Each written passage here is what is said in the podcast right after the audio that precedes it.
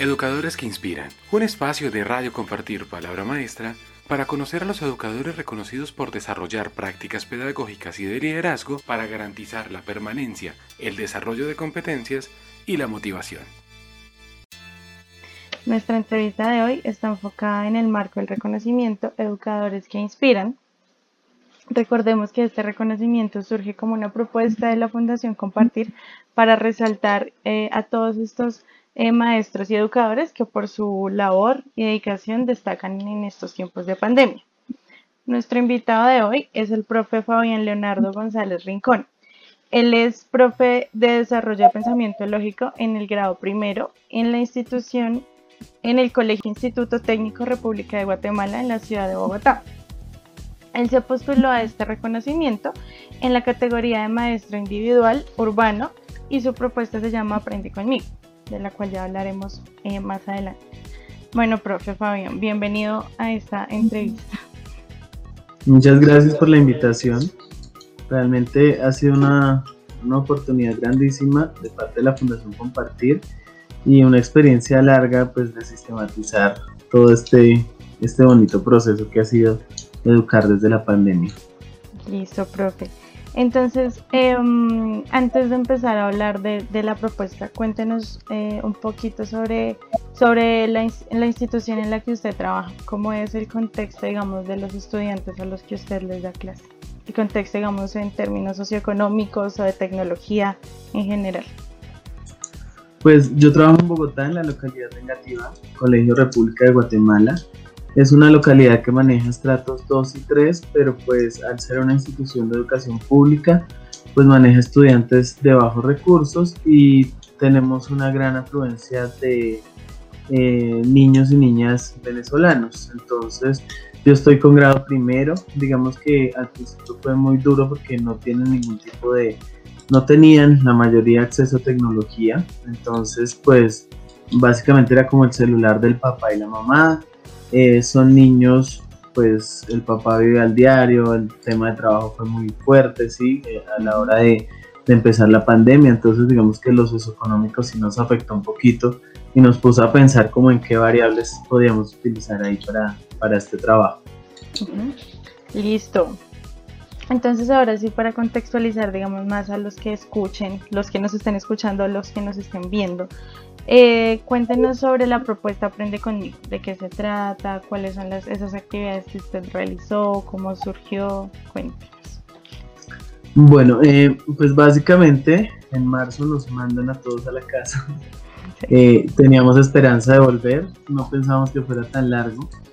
Y pues la primera semana dijimos, hagamos como unas guías, esas guías las eh, hacíamos pues en formato PDF, las enviábamos, algunas otras pues los papás y mamás fueron a recogerlas al colegio de forma impresa. Y ya la segunda semana como que yo dije, no, guías, no me parece que sea algo pues que uno diga, van a aprender con eso. Mm. Sí.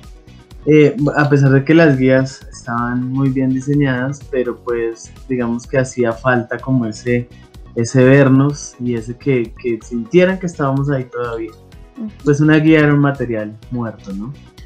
Entonces, eh, pues decidí abrir un canal de YouTube. Yo no tenía ni idea de ese tipo de cosas. Entonces eh, dije, pues empecemos a hacer eh, tutoriales en YouTube.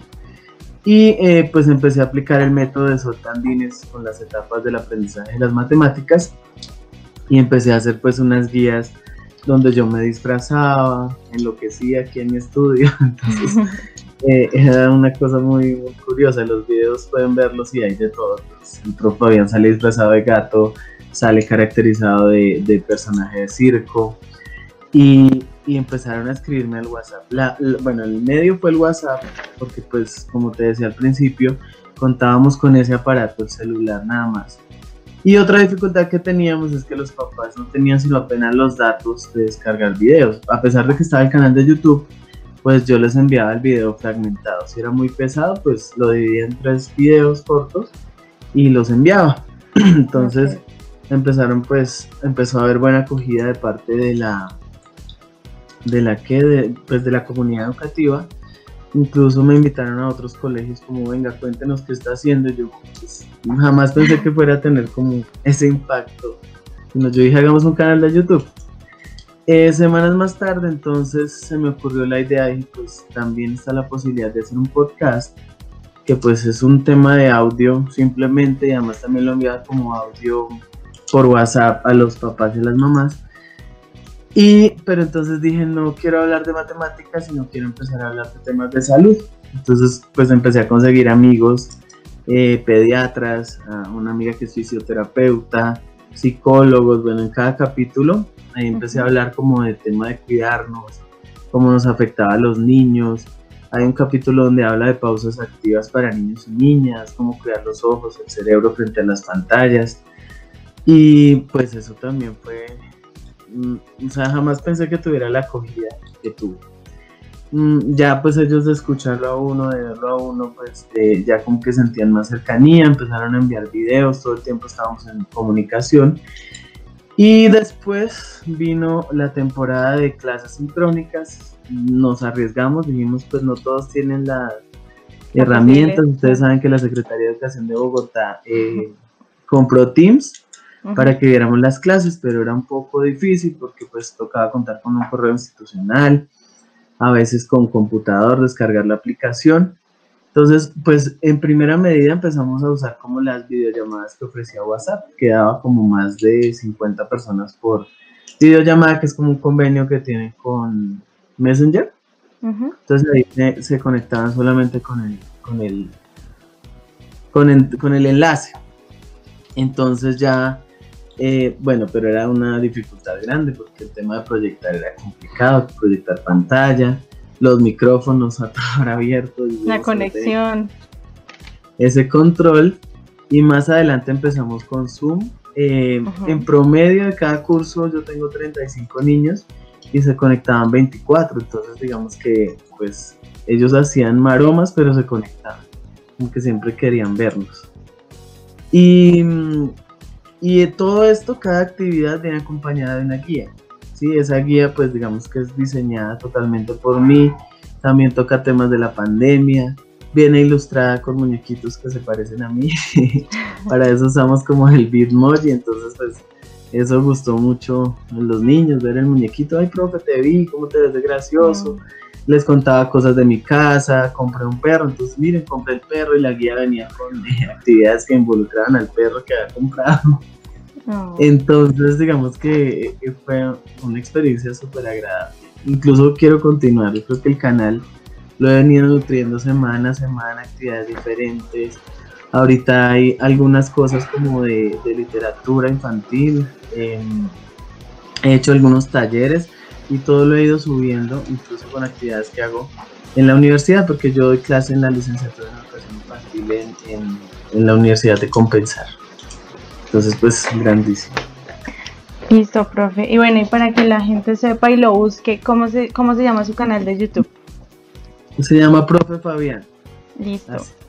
¿Y ahí mismo están los podcasts? El podcast eh, lo encontramos en Anchor o en Spotify. Eh, se llama ¿Por qué? ¿Por qué? Preguntas de niños y niñas. Listo. Para que todos vayan a buscarlo de una vez. Entonces, eh, podríamos decir que entonces los ejes temáticos eh, de su propuesta comenzaron, digamos, como desde su materia, pero usted después vio que podía ampliarlo mucho más eh, y de forma también didáctica que los niños lo entendieran, que no lo vieran como tan aburrido, ¿verdad? Sí, la materia desarrollo del pensamiento lógico es como una materia transversal que está en la jornada única. Con esa materia abrimos la jornada única una materia que se da eh, desde grado primero, perdón, desde grado preescolar hasta grado quinto, ya bachillerato no. Es una materia planteada, pues para sonar como matemáticas, sí tiene un componente matemático fuerte, pero digamos que alude mucho al tema del pensamiento crítico. Entonces básicamente nos han dado la libertad de tocar temas, de modificar ese currículo para apoyar todas las áreas, pero con un componente matemático adicional. Entonces digamos que eh, no fue mucho el esfuerzo de transformar el, el currículo como tal, sino era algo que lo permitía, ¿sí? Las maestras de grado primero, por ejemplo, se unieron mucho a la propuesta, ellas estuvieron colaborando, incluso actualmente es curioso porque eh, ellas se animaron a hacer los videos, entonces uno ve a la profe ya disfrazada, ya ve a la profe, entonces como que fue eh, ver al profe Fabián haciendo esas cosas, pues también las hizo animar, se han hecho unos videos maravillosos, unas guías maravillosas y pues digamos que, eso es como lo bonito que me llevo de la experiencia también, haber inspirado a otros. Pues sí, muy bueno. Y digamos, em, ¿usted recibía algún tipo de retroalimentación por parte de los niños, de las familias? ¿O digamos de alguna forma usted verificaba que ellos hicieran las actividades? ¿Podía, digamos, recibir esa respuesta? Sí, claro, semanalmente ellos me enviaban fotos de, de, la, de las cosas que iban haciendo algunas actividades yo les decía, bueno, envíenme un video haciendo tal cosa, entonces hay cosas que me dejan con la boca abierta. Tengo algunos videos, en, el canal de YouTube hay como una clasecita que habla de sudoku eh, para niños y niñas. Y un niño hizo un sudoku del tamaño de su casa y, con unas fichas como de Lego, pues no son Lego, sino esos armatodos de colores, armó un sudoku súper curioso. Entonces yo decía, uff, se iban más allá de lo que se les pedía. Pero semanalmente, todo el tiempo estaban escribiendo. Y resulta que hay unos estudiantes que nunca tuvieron conexión de nada. De cada curso son como cuatro o cinco que pues nunca tuvieron acceso a celular, a, internet, nada. Entonces ahí nos tocaba enviar unas guías especiales que se dejan en la portería del colegio y ellos van y las recogen y digamos que después uno hace como la retroalimentación para no descuidar a esos que no se podían conectar. Eh, ah, pues en esas guías se colocaban los enlaces. Digamos que ha sido mucho más difícil comprobar cómo ha sido el trabajo con ellos, a pesar de que son tan poquitos. Pero, pero siento que la cobertura se pudo dar pues, por ese lado. Listo, perfecto. Nosotros hemos hablado con, digamos, varios docentes em, y nos han dicho que ellos sienten, a pesar de la de la distancia, digamos, por, por toda esta crisis sanitaria, pero que a pesar de eso sienten que son más cercanos a sus estudiantes ahora de lo que eran antes. ¿Usted siente eso mismo? Sí, claro, ellos ya conocen mi vida, saben que tengo el perro. Profe, está muy lindo tu estudio, está muy lindo eh, tu hijo, está muy lindo lo que hiciste. Entonces quieren saber más, entonces a veces les envío videos hasta de la cocina cuando estoy en la cocina envío video, yo generalmente suelo enviar el video o el audio. y, y, sí ha sido muy cercano, he conocido problemáticas. Profe, que salí, que no, que fui a trabajar, que estoy sin trabajo, que esta semana, los padres y madres también, eh, que esta semana me tocó dejar a los niños solos, que los tengo con la vecina, que entonces como que sí la vida de ellos se volvió parte de nosotros. Eh, cuando estábamos presencialmente uno era muy reacio a dar su número de celular para que le llamaran. pues no quiero que nadie tenga mi número de celular, que pues empiezan a llamarme y no sé qué. Ahorita nos tocó dar el número, ¿sí? Nos llaman a toda hora, a toda hora nos escriben. Entonces digamos que sí ha sido como, como tener ahí 105 amigos. 105 amigos nuevos. sí, atestado ese WhatsApp. Cuando uno envía tareas son 105 mensajes. Pero eso mismo, eso mismo demuestra como dedicación por parte de ustedes, la verdad. Eh, yo estoy impresionada con esa dedicación que yo he visto que le ponen ustedes los docentes, o sea, son de las personas que más dedicación he visto que le han puesto a, a, todo, a toda su labor, ¿no? Sobre todo los que de verdad sienten esa vocación y es algo muy bonito. Y como usted mismo mencionado ahorita, pues eh, hubo retos y desafíos al principio, ¿no? Pero yo creo que ahorita supongo que quedó alguna enseñanza, algún, algún aprendizaje que diga usted, esto quedó como lección para el entorno educativo o para, para mí como educador, eh, como Fabián Leonardo. ¿Qué diría usted? ¿Cuál sería ese aprendizaje, esa lección que, que podría usted creer que queda para el futuro? Yo creo que la escuela se transformó ¿sí? Desaprendimos de todo. Es, es impresionante ver eh, profesoras de más de 60 años que decían, yo no sé usar un computador, ¿sí? y supremamente reacias al tema, eh, para pasar notas, eran no pasen de las notas, y verlas ahí sentadas haciendo una clase en vivo, manipulando micrófonos, yo digo, uff, nos fuimos a otro lado, ¿sí? La escuela se reinventó, ¿sí? Eh, pudimos demostrar que sí, la presencialidad es necesaria, pero también pudimos demostrar que a distancia logramos hacer muchísimas cosas. Yo admiro a mis maestros de Colombia, sí, yo, yo soy muero ver esas personas que están en zonas rurales, que llevan guías en moto a, los eh, estudiantes a, las casas, que van y explican, aquellos que aprendieron eh, con un mínimo de datos que tienen en su celular. Aprendimos de todo, sí. Yo no sabía que era un podcast, lo aprendí, lo empecé a usar. Eh, yo era un poco reacio al tema de, de, los youtubers, no sé me, me di cuenta que los youtubers se pueden ir por otro lado.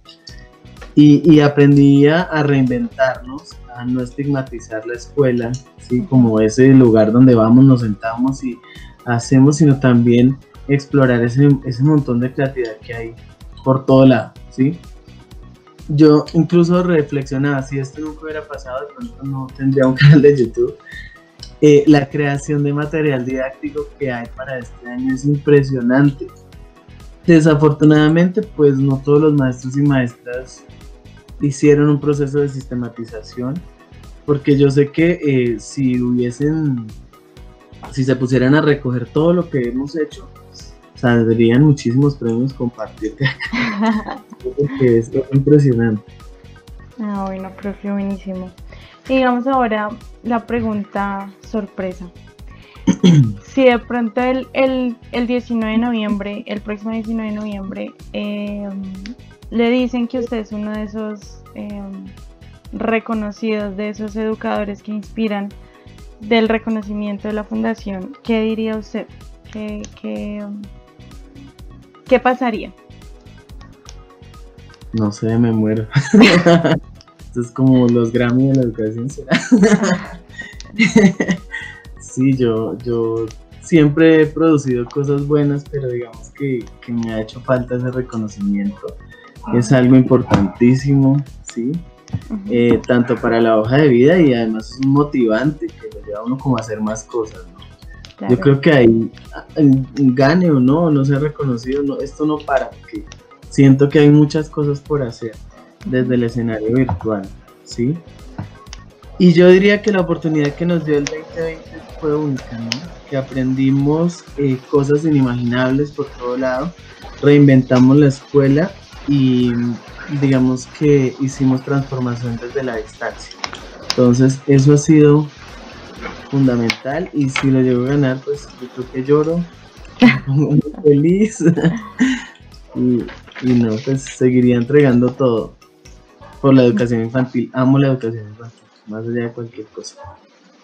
Buenísimo, profe, la verdad. Bueno, pues muchísimas gracias por, eh, por brindarnos este espacio. Muchísimas gracias por la dedicación que, um, que, demuestra por, por esos niños, por esa labor tan bonita, por incluirlos a todos, por pensar en todos, por estas, estas estrategias, estas propuestas tan inclusivas. Es, para nosotros es un honor antes brindarles este espacio para que la gente los conozca. Eh, y pues nada, muchísimas gracias de verdad. Ay, a ti por la invitación.